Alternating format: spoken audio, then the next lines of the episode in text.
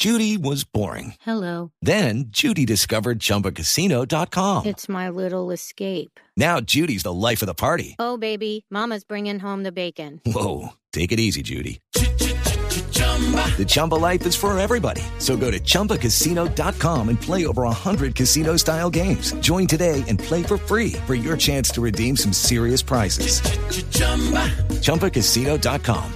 No purchase necessary. Void where prohibited by law. 18 plus terms and conditions apply. See website for details. Con Augusto Galán, que es el director de Así Vamos en Salud. Doctor Galán, mil gracias por atendernos. Bienvenido a Mañanas Blue.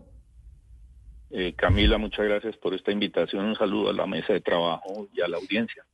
Este pronunciamiento de la Corte Constitucional revisando esa sentencia eh, de la salud, ¿qué significa para las EPS y para el sistema cuando le dice al, gobierno o principalmente al Ministerio de Salud que tiene que pagar las deudas pendientes de presupuestos máximos de 2021, 2022 y 2023 y que creo que le da un mes para pagar?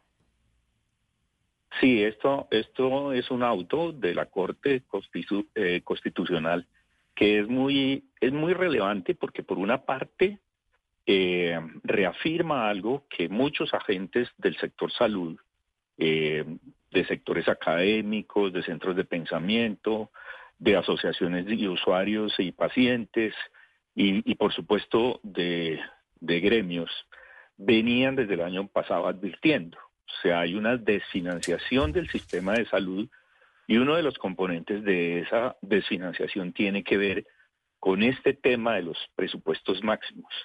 Eh, no es el único y eso es importante también tenerlo en cuenta. Este es un aspecto de ese financiamiento que tiene relación con el financiamiento de lo que antiguamente llamábamos no POS o no PBS y desde el 2019 eh, se ha denominado presupuestos máximos como un mecanismo para hacer más eficiente el pago de esas prestaciones que generalmente, como ya se dijo, tienen que ver con enfermedades huérfanas o con terapias y medicamentos que no están incluidos en el plan de beneficios.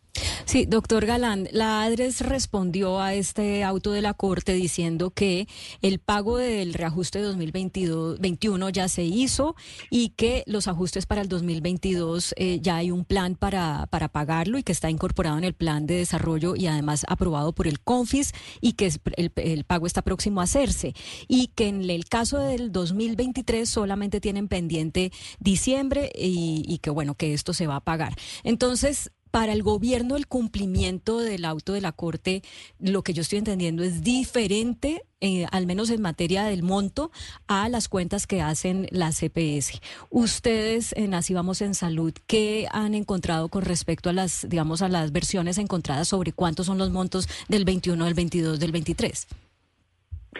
Sí, ahí hay, de hecho, el propio gobierno y el director de la ADRES ha hablado de que van a desembolsar en los próximos días o semanas eh, dos billones de pesos, eh, que sumarían esas deudas o, esa mora que ha habido en esos desembolsos del 2022, 2023.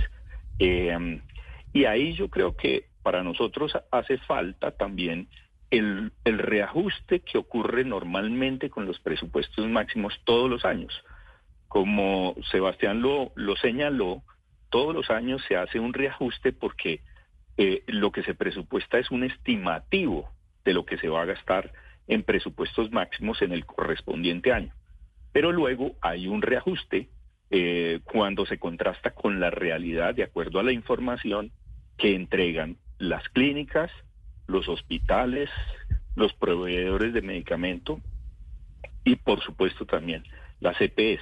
Entonces, digamos que el gobierno ya está reconociendo públicamente que debe desembolsar dos billones de pesos en los próximos días que tienen relación con esas moras de las que se ha hablado y que la Corte lo señaló.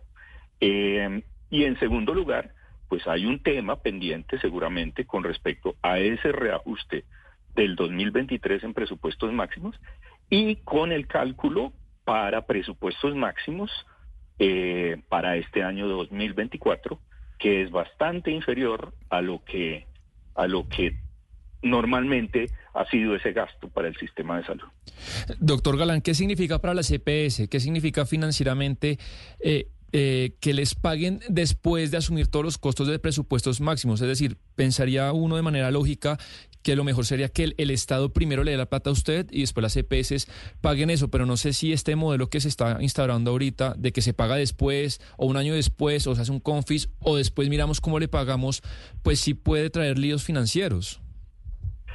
Hay un tema muy importante en el auto este de, de la Corte Constitucional, más allá de las órdenes resolutivas de pago de esa mora, que tiene que ver con un resumen que hace eh, la Corte de la problemática por la cual define baja calificación sobre eh, el cumplimiento de esas órdenes, porque hay que tener en cuenta que esto, eh, esto este planteamiento de la Corte tiene que ver con, con las órdenes 21 y 22, entre otras, de la sentencia P760 y de seguimiento a esa sentencia, que tiene que ver con el pago de esto que no está incluido en el plan de beneficios. Entonces la Corte dice, rapidito, cinco puntos de esa problemática. Primero, la mora y las dificultades en la entrega de recolección y análisis de la información para calcular los techos, o sea, los presupuestos máximos de toda la vigencia.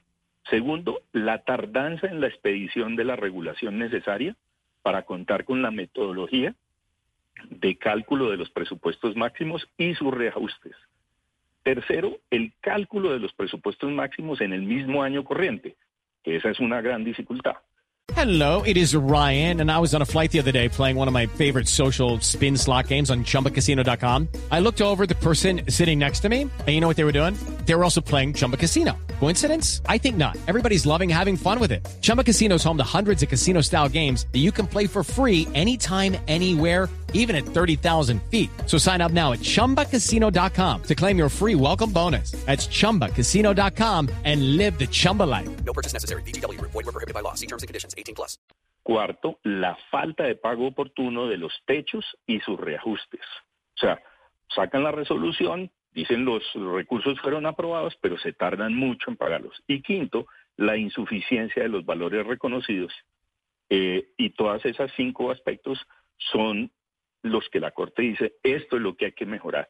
Digamos, la orden de la Corte es muy importante, pero mucho más importante o adicionalmente importante es que el gobierno nacional atienda eh, las recomendaciones de la Corte de ese diagnóstico que está haciendo por el cual los presupuestos máximos se desfinancian eh, año a año, producto de que no hay esos aspectos adecuadamente solucionados que le menciona. Doctor Galán, ya que usted dice que lo más... Claro, pero ya que usted dice que lo más importante es que el gobierno solucione aquella radiografía que dice la Corte que hace la Corte Constitucional sobre cómo esto está poniendo en riesgo el sistema de salud y usted que pues es el director de Así vamos en salud, de hacerle seguimiento a nuestro sistema, le voy a leer un trino un poco largo que puso el representante Mondragón el jueves de la semana pasada cuando salió esta decisión de la Corte Constitucional, que la replica el presidente Gustavo Petro. Por eso yo decía que ya se había pronunciado el presidente y personas del, eh, del pacto histórico.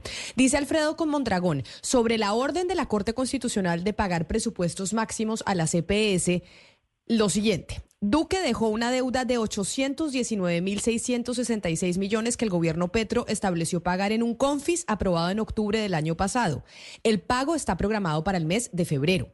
El pago del ajuste de presupuestos máximos de 2023, 1.100 millones, fue aprobado por el Ministerio de Hacienda y se pagará también en el mes de febrero.